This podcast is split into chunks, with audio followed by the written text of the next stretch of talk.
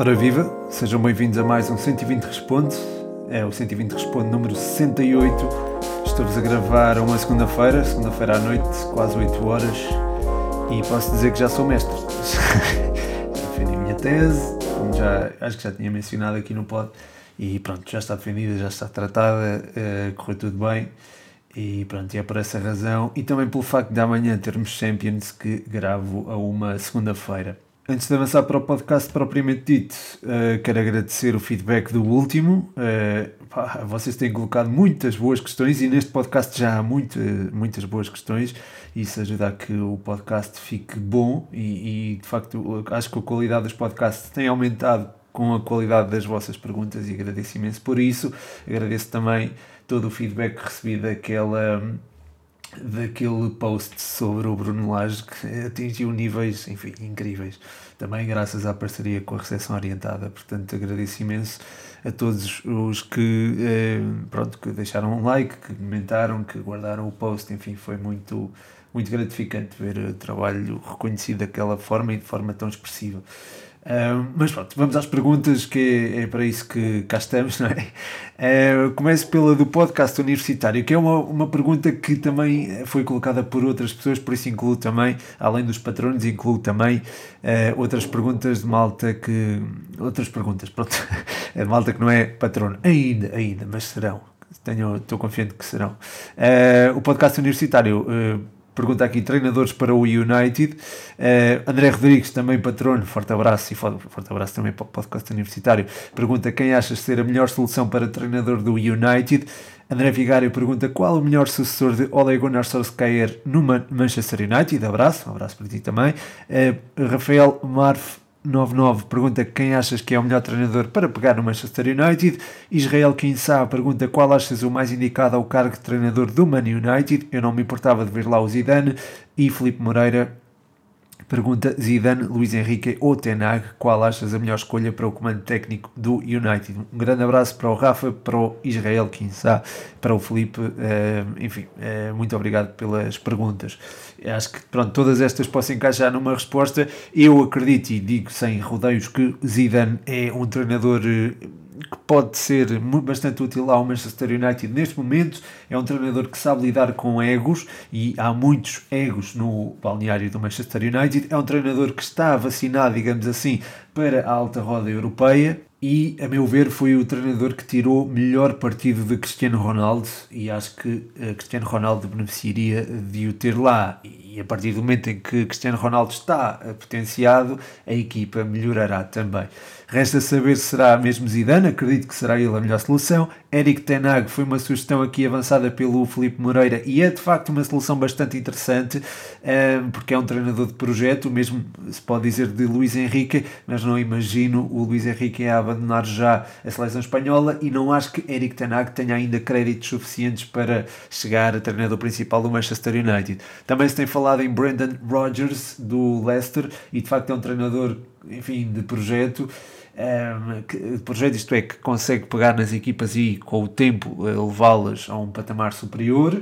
É alguém que poderá eventualmente também, uh, enfim, eu lembro-me da forma como levou o Liverpool a disputar as Champions, por exemplo. Uh, aliás, eu falei disto até no live que fiz uh, no Académica Futebol Clube de Porto B e, e, falei de facto também disto, do facto de ele ter levado o Liverpool a disputar uma, uma, uma Premier League até ao final, com o Gerard e com, com o Luís Soares Soares, por exemplo, e, e, de facto é um treinador competente, eh, mas lá está, se calhar é preciso um nome forte e é preciso alguém que saiba lidar declaradamente com egos e que eh, possa apresentar resultados no imediato e acho que talvez uh, Zinedine Zidane seja o nome ideal. Podcast Universitário deixa outra pergunta e agradeço imenso por isso, Rafa. Um abraço para ti. Eh, ele pergunta: treinadores para a académica? Uma pergunta que vai de encontros também à do João Mascote, que ainda não é patrono, mas vai ser certamente. Eh, ele pergunta aqui substituto para o João Carlos Pereira e o que está a correr mal na nossa briosa. Ora bem, treinador para a académica. Antes de mais, um abraço para ti, Mascote também. Eh, mas treinador para a académica, fácil, Zinedine Zidane. Se não for para o Manchester United, pode vir para, para a académica. Não, mas agora a sério, acho que a Académica precisa de um treinador que eu acho que pode ser uma solução da casa. Eu gosto muito do Miguel Carvalho, sempre gostei dele, é, era o, desde o tempo em que ele treinava os Júniores, acho que é um treinador com imensa competência e acho que pode levar a nossa equipa a, enfim, a bom porto, acho que pode uh, evitar a descida, já estamos a falar em evitar a descida da segunda liga, o que era impensável no início da época e, enfim, eh, na história recente da Académica isto seria impensável, mas acho que sim, acho que é alguém que está identificado com o clube, que potencia bem os jovens e, e alguém da casa, portanto não justificava um investimento avultado. Portanto, sim, uh, pode vir Miguel, Miguel Carvalho. Não, não me importava nada e acho que é alguém que gosta da académica, que está identificado com a académica e como adepto académica vejo, vejo como se calhar a solução ideal e acho que enfim, vai de encontro a tudo aquilo que, que a académica precisa neste momento e que é alcançar vitórias, competência, uh, ter, apostar em, em jovens, uh, coisa que ainda não se fez declaradamente, uh, e pronto, é alguém que, está, que sente, sente a académica como ninguém. Portanto, acho que sim, acho que pode ser, pode ser ele a solução. o podcast universitário pergunta ainda, pede aqui uma reflexão desta eliminatória da taça, que foi bastante interessante. O Benfica teve dificuldades para bater o Passos, o Sporting também teve dificuldades para bater o Varzinho, o que é curioso. Uh, Fica também de registar, a registar os oito golos no Caldas Belenenses Sade, acho que foi, enfim, foi um jogo fantástico. Uh, o mesmo também se pode dizer do Moreirense Vitória Guimarães, também outro jogo fantástico, ficou 3-2 a favor do Moreirense e, enfim, é, não deixa de ser uma surpresa, a meu ver. Uh, neste momento corre um tom dela Leixões, não sei o que é que irá acontecer, mas de facto também é um jogo que promete. Uh, e há também uh, a mencionar aquele momento entre pai e filho, Sérgio Conceição e o, e o Francisco Conceição, naquele abraço, foi de facto também marcante.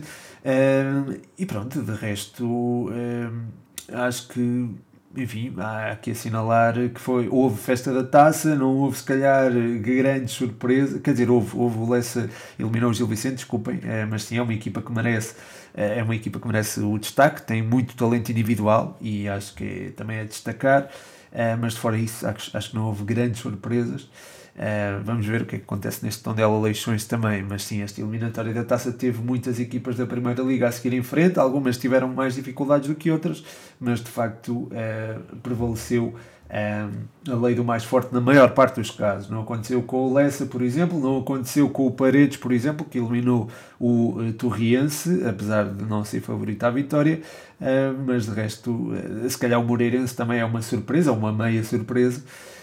E pronto, e, e, e, é isso. Não houve bem uma festa da taça, mas houve, houve alguns pontos positivos e alguns pontos em que tornaram este, este fim de semana particularmente entusiasmante.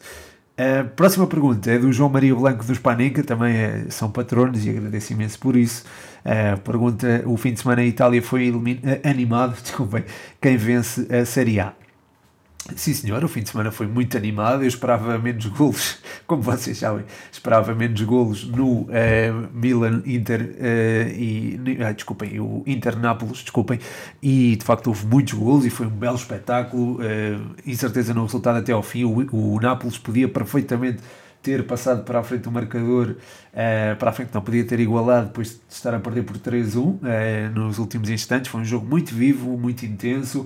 O jogo da Roma também foi interessante, houve até a particularidade de termos um miúdo eh, de nome eh, Afenagian a marcar dois golos, um bis em, em 16 minutos e a resolver o jogo. É um miúdo que vai dar que falar e provavelmente vai estar no Olheiro 120. Não digo no feed, mas no, no Instagram, aliás, mas talvez no Patreon. E depois há também a assinalar aquele jogaço, o Fiorentina um, AC Milan no 4-3, em que o Milan esteve perto de dar a volta ao marcador e em que se destacaram claramente Zlatan Ibrahimovic e Vlaovic, dois jogadores absolutamente fantásticos. Uh, Zlatan ainda é um, um jogador fantástico, Vlaovic é cada vez mais esse jogador e está cada vez mais próximo desse patamar. Quanto ao vencedor da Série A, lá está, é uma pergunta muito complicada. O Nápoles até aqui era a única equipa invicta e acabou por perder. Uh, aliás, não, o Nápoles não era a única equipa invicta, uh, o Milan também era e também perdeu. Portanto, as duas equipas invictas na Série A perderam, são as duas que estão na liderança, têm 32 pontos. Uh, e pronto, são perseguidas pelo Milan, pelo Inter, desculpem, e pela Atalanta. parece depois haver algum fosso para, para Roma, Juve, Fiorentina.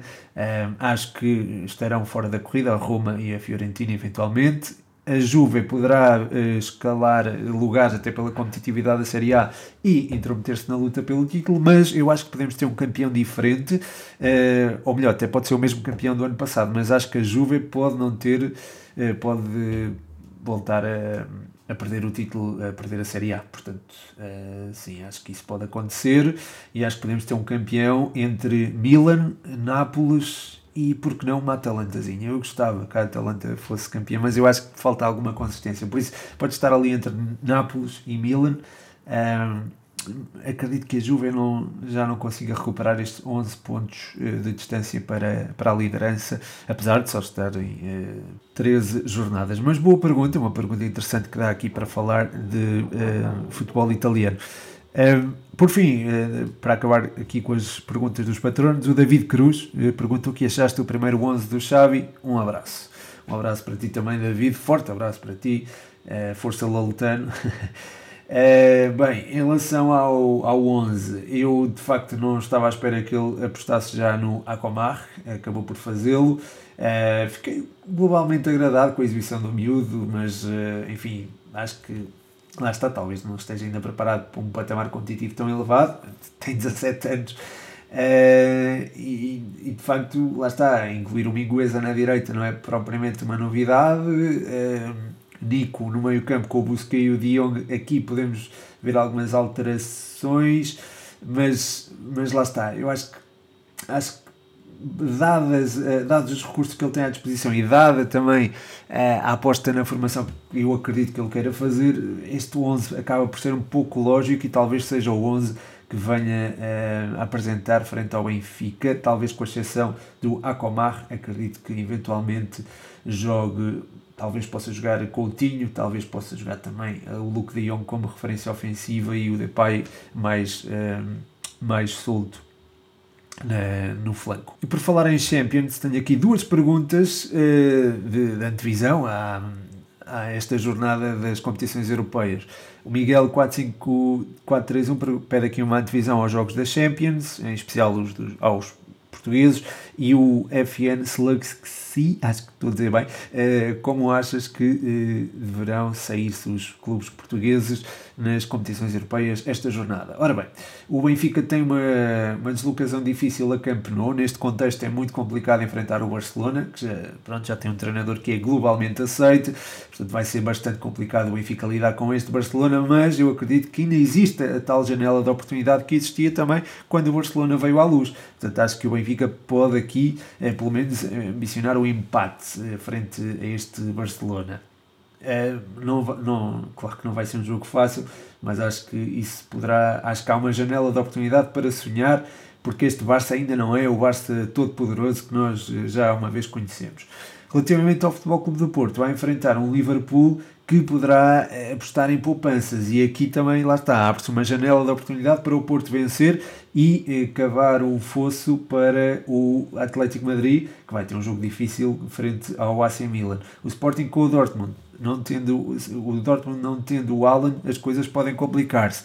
Uh, frente ao Stuttgart, a equipa teve bastante dificuldades para vencer, venceu aos 85 numa, numa transição ofensiva concluída por Royce, uma transição ofensiva que eu acredito que Ruben Amorim uh, não permitiria à sua equipa. Eu acho que aquele espaço não existia uh, com se o Dortmund enfrentasse o Sporting, portanto estou de certa forma até expectante para ver o que é que pode dar e, e lá está, se o Sporting vence por 2-0, não é? Uh, o Sporting apura-se para os oitavos de final. Portanto, temos aqui a possibilidade de ter Sporting nos uh, oitavos de final das Champions com uma vitória sobre o Dortmund. E isso era bom, era ótimo sinal para as cores portuguesas. Algo que também pode acontecer com o Futebol Clube do Porto. Se o Porto vencer o Liverpool e o Atlético Madrid uh, não ganhar, uh, também, se, também acontece, lá está, também se, se, dá o caso do Futebol Clube do Porto, apurar-se para a próxima fase da Champions, e o que era também bastante positivo.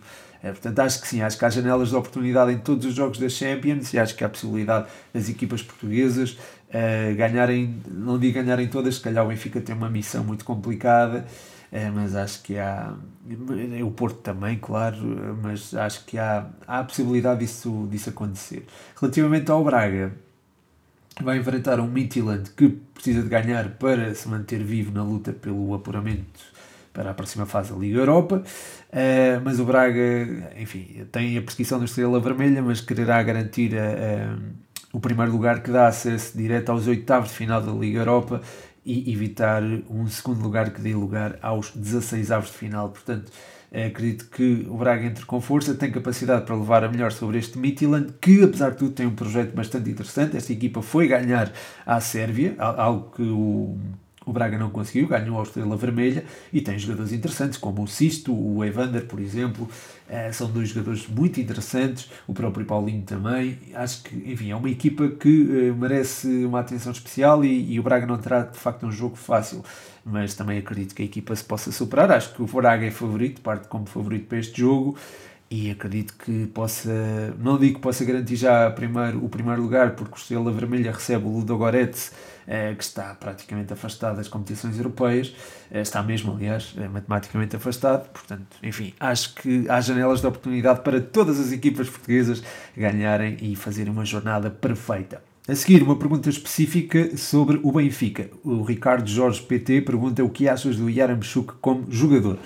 Olha, eu gosto muito do Yaramchuk, é um jogador que tem impacto físico no jogo, é, por vezes pode ter alguma lentidão e eu percebo que há alguma, algumas críticas em relação a isso, algum, alguma eh, prisão de movimento, isto é, alguma ferrugem ainda eh, na, na forma como ele se movimenta, mas é um jogador que tem capacidade física, que é também muito inteligente ofensivamente, tem uma, uma predisposição ofensiva, enfim, de, de grande valor e, e, acho que é, enfim, é um jogador que deve ser valorizado pelo, pelo Benfica. É certo que as coisas não lhe correram bem no, nos últimos tempos, mas eu acho que ele é, é um recurso de valor é, neste, neste Benfica, apesar de agora ter a ameaça de Seferovic, não é? E a próxima pergunta é do Hugo ARS25 e é sobre o Seferovic. Ele pergunta se eu acho que o Seferovic vai acabar a época novamente como titular. Bom trabalho. Muito obrigado, Hugo.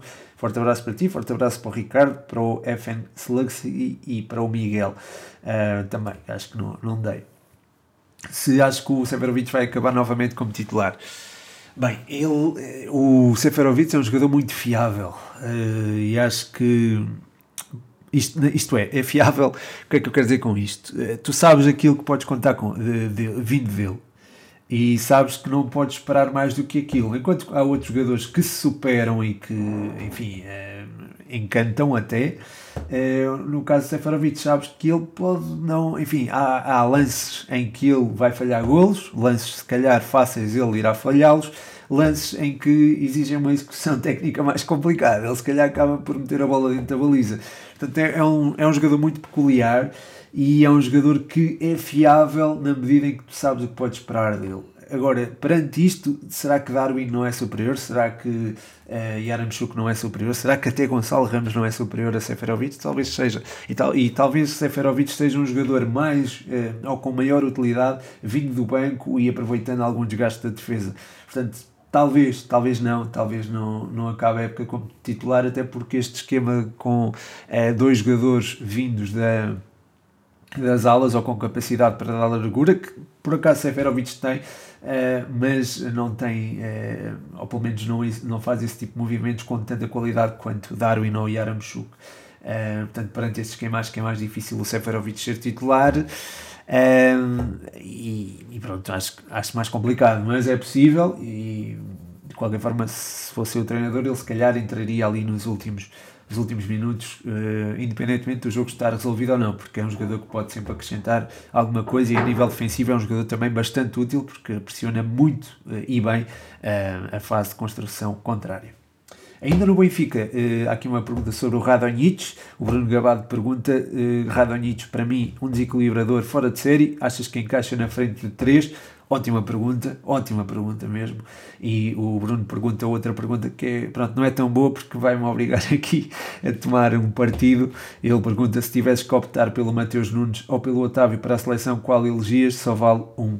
Uh, boas perguntas, agora fora de brincadeiras, foram muito boas perguntas. Quanto ao Radonjic, uh, concordo contigo em relação ao facto de ser um desequilibrador fantástico e acho que uh, a forma como tem aparecido no Benfica, ainda não totalmente encaixado na, na ideia de jogo da equipa, é, é sintomático daquilo que tu dizes, que é, é de facto é um desequilibrador nato e é alguém que pode dar imenso ao Benfica e pode funcionar tanto na ala apesar de não ter tantas rotinas defensivas, como mais à frente. Portanto, sim, acho que pode encaixar na, na frente de 3, porque é um jogador que também tem golo, tem facilidade em zonas de finalização, tem facilidade em, em na definição e é alguém que pode uh, dar, uh, oferecer mais valias ao Benfica nesse sentido, tal como o Rafa, aliás imagino o Radonjic, o Rafa e o Darwin na frente, por exemplo, acho que era uma ótima, um ótimo trio de ataque. Uh, se tivesse que optar pelo Mateus Nunes ou pelo Otávio Isso é uma questão muito complicada, pá. Mas eh, depende dos jogos, lá está, vou dar aquela resposta que eu, que eu às vezes dou. Depende dos jogos. O Mateus Nunes seria importante em jogos mais físicos, o Otávio seria um jogador uh, útil em jogos onde tu precisasses ter o corredor central eh, com maior controle de, do jogo, com maior posse, com maior qualidade técnica. Se bem que o Otávio também se dá muito ao jogo a nível físico e é alguém que tem, enfim, tem evoluído barbaridades desde que regressou de Guimarães, é um jogador fantástico tanto ele como o Mateus Nunes. Portanto, é, depende do contexto. Uh, mas se calhar o mais versátil. Uh, pois é que o Mateus Nunes também é versátil no sentido em que pode ser uma solução. Se jogarmos com três centrais, é um, é um jogador que pode jogar na ala. Enfim, é muito complicado. Pá. É muito complicado, mas uh, talvez vá pelo Mateus Nunes neste momento, porque o Otávio está lesionado. Bem, a próxima pergunta é do superportista. Que jogador da equipa B achas que é o próximo a subir para a equipa principal? Um abraço, um abraço para ti também. enfim, eu infelizmente vi o último jogo do Porto B aqui em Coimbra, frente à Académica. Uh, fiquei um bocadinho traumatizado, tanto que nem fiz o setor 120, uh, fiz o live, para onde já fiz alguma coisa. É, mas o setor 120 não, pá, foi, foi um bocado traumático ver, ver aquele jogo e ver a académica sem uma ideia de jogo, pá, muito complicado. Mas bem, não interessa falar de coisas tristes. Olha, gostei bastante do Bernardo Folha e do, do Nadiai, marcou um golaço e gostei também do Rodrigo Fernandes, já de algum tempo esta parte que venho gostando, venho a gostar bastante do, do Rodrigo Fernandes e acho que é alguém que pode acrescentar algo ao meio campo do Futebol Clube do Porto, porém está tapado por, por uma, enfim, uma variedade de jogadores também de muita qualidade, portanto se calhar já com o Dani Loader eh, integrado ou mais ou menos integrado na equipa B, eh, consideraria se calhar incluir talvez eh, o Bernardo Folha na, na equipa principal. já não digo o Varela, porque pronto, o Varela já esteve na equipa principal do, do Porto. A seguir, o Cláudio Lopes deixa aqui uma pergunta bastante interessante. Eh, ele pergunta: ter um leque de jogadores como o do PSG é uma benção ou um funeral na carreira de Pochettino? Ótima pergunta. O Cláudio Lopes também é um especialista em futebol francês, portanto, ele, ele sabe as perguntas que coloca e ele percebe muito disto também. Mas esta é de facto uma, uma excelente pergunta, Cláudio. Um forte abraço para ti. Em relação a este tema, eu acho que não é só a carreira de Pochettino, pá. acho que são várias as carreiras de treinadores que podem, enfim perder-se uh, por entre o PSG. Porque se tu vais para lá, tu vais para o PSG, tu sabes que tens ótimos jogadores à, à tua disposição, uh, mas tens também uma luta de, de egos lá dentro que é, que é difícil de, de domar. E tens também a obrigatoriedade de ganhar a Liga 1 tens a obrigatoriedade de ganhar a taça da Liga, tens a obrigatoriedade de ganhar também a taça de França e tens ainda a obrigatoriedade de ir longe nas Champions. Pode-se falar no fosso competitivo que existe na Liga Francesa entre o PSG e as outras equipas. De facto, esse fosso existe, mas é um fosso que eh, está a ser cada vez menos evidente e tu vês o PSG a jogar contra equipas como o Rennes, por exemplo, com quem perdeu, uh, vês o PSG a jogar com equipas como o Lan, uh, e vês a equipa a, sentir algumas dificuldades uh, e, são cada vez mais evidentes. Uh, houve vários jogos esta época do PSG em que a equipa se viu uh, com dificuldades para, para levar a melhor sobre os respectivos adversários. Contra o Bordeaux isso aconteceu. é certo que esteve a ganhar 3-0, mas enfim, acabou com o credo na boca, não é? Porque venceu por 3-2. Uh, eh, frente ao Anguerre, por exemplo, há algum tempo, isso também aconteceu. A equipa uh, só foi buscar a vitória lá após 87, 88 minutos. Uh, houve outros jogos assim que agora não me vem à memória, mas houve outros jogos assim e que provam que esta Liga Francesa não está propriamente. o fosso existe, mas não é assim tão evidente. E se calhar dão uma responsabilidade a Pochettino que enfim, acho que estes, por exemplo, o, o PSG, esta época, tem 37 pontos em 14 jornadas. Uh, ou seja, fazendo as contas, perdeu 5 pontos.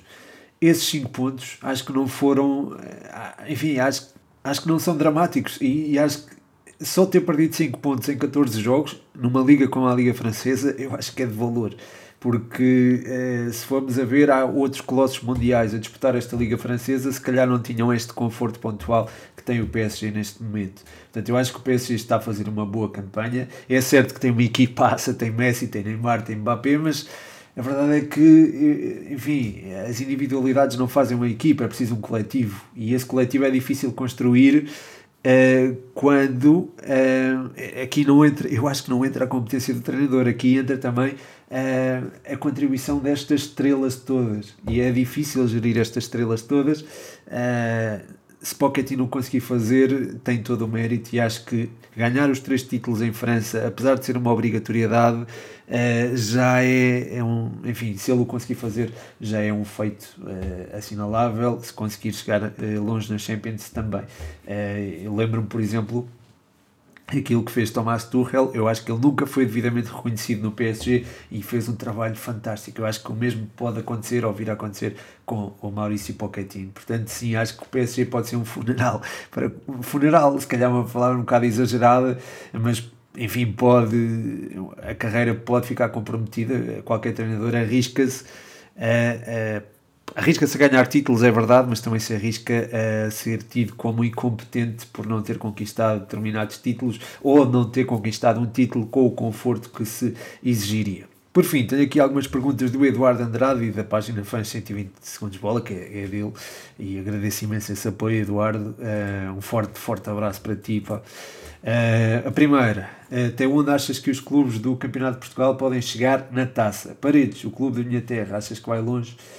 Bem, eu gostava de ser simpático e dizer que sim, mas eh, de facto torna-se muito complicado. Tens muitas equipas de Primeira Liga agora, não é? Tens Moreirense, Belenenses, Estoril, tens Famalicão, tens Porto, tens Sporting, tens Benfica, tens Braga. Uh, enfim, não, é, não se trata de, enfim, gostava muito que houvesse taça e acho que toda a gente fica feliz quando há taça, quer dizer, toda a gente menos a equipa que é eliminada, mas é, é difícil. Pá. Tens também o Rio Ave, que é uma equipa de primeira, de estar na segunda, uh, enfim, é, é, de facto são dois degraus competitivos e é, esse fosse hoje em dia é muito difícil de colmatar mas talvez esteja enganado e até gostava, por ti, Eduardo, até gostava de estar enganado e gostava que o Paredes passasse aqui aos quartos de final da taça, mas acho que a tarefa será bastante complicada. De qualquer forma, a forma como a equipa eliminou o Torriense é de salientar. O Torriense é uma equipa que ambiciona a subida uh, à, Liga, à segunda Liga, uh, portanto, acho que a vitória do, do Paredes merece aqui também destaque. O Eduardo pergunta como está a tua equipa de Ultimate Team. Olha, está igual, não tenho jogado muito. Pergunta também na escola quais eram as, as disciplinas favoritas e as que menos gostavas. Uh, perguntas fora da caixa. Olha, gostava muito de, de educação física, sempre foi a minha favorita. Uh, gostava de inglês, pá, não gostava muito de. Epá, eu não era bem não, não gostar, mas uh, acho que nunca não gostei de uma disciplina, mas acho que em EV e desenho e assim uh, sempre foram disciplinas que, pronto, que não, não gostava muito. Apesar de agora estar a gostar cada vez mais de desenhar, o que é desenhar, isto é, não é desenhar, é, pronto, é fazer os edits para, para o para o 120. Uh, eh, mas bem, uh, a próxima pergunta também aqui, já, uh, página fãs 120 segundos bola, que é do Eduardo. Uh, teremos em mão não um, mas dois fantásticos Vitinhas. Acho que sim, que é possível. Uh, acho que o Vitinha do, do Sporting Braga é sem dúvida um jogador uh, a ter em conta para o futuro. Tem uma predisposição ofensiva fantástica, um impacto físico que é raro na sua geração. Uh, isto falando da geração portuguesa, e acho que sim, acho que o, o Vitinha do Sporting Braga também pode dar cartas. O Vitinha do Futebol Clube do Porto, desse já falei muitas vezes, e de facto é um jogador também com muita, muita qualidade. Outra pergunta é que tal um merchandise 120? Uma pergunta interessante porque eu falei de merchandise na minha na defesa de tese que fiz há pouco e a minha tese também envolvia merchandise de podcast. Não sei, eh, também depende da. Sabes que eu falei com alguns, eh, alguns autores de podcast, alguns humoristas, e eles eh, nunca avançaram para merchandise, portanto não sei até que ponto isso seria viável. Pá, gostava de saber também a vossa opinião. Aqui sim, aqui gostava muito de ter o vosso feedback relativamente a, a, lançar aqui eventualmente merchandise, o que é que gostariam de ver e se eh, gostariam de, de, ter ou não. Uh, depois, outra pergunta, com o Ole, também uma pergunta engraçada, com o Ole fora do United, temos o saco uh, no United ou ele está reservado para a seleção? Uh, muito simples, o Bussaco está reservado para a seleção. O Bruno Aleixo comentou até a publicação do último 120 Responde uh, a dizer que sim, que era de facto uma boa ideia. Portanto, é assunto arrumado. Já sabem como é que é o Bruno Aleixo, não dá para contrariar. Portanto, uh, está decidido, está decidido. Portanto, o, o Bussaco, escusam de contactar o Bussaco, que vai mesmo para. À partida, vai para a seleção nacional. Mas bem, chega ao fim mais um 120 Responde, foi o número 68. Muito obrigado a todos os que deixaram perguntas, muito obrigado a todos os que deram feedback do último episódio. O meu nome é Pedro Machado e este foi mais um 120 Responde.